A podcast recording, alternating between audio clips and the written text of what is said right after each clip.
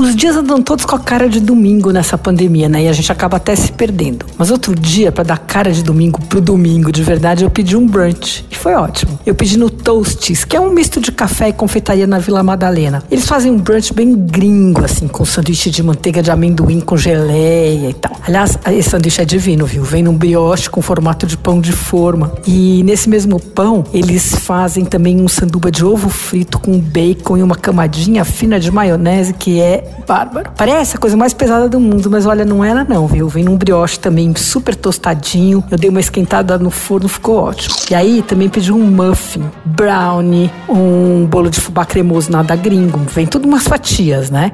E aí umas garrafinhas com umas bebidas. Eu gostei especialmente de uma limonada que era adoçada com mel. E eu provei também o iced coffee caramelo e o mate gelado. Ah, e para encerrar ainda teve waffles de chocolate com chocolate por cima. Eu exagerei para provar um monte de coisas, como sempre, mas o esquema é o seguinte, você escolhe um item de cada tipo, então o um sanduíche, o um bolo, o um doce e uma bebida, e custa 47 reais. E o preço varia conforme a quantidade. As donas do Toast são duas confeiteiras e elas mandaram a equipe para casa na quarentena e elas é que estão cozinhando e se organizando para fazer as entregas tal. Tem que encomendar pelo Instagram. E o Instagram é toast.s2.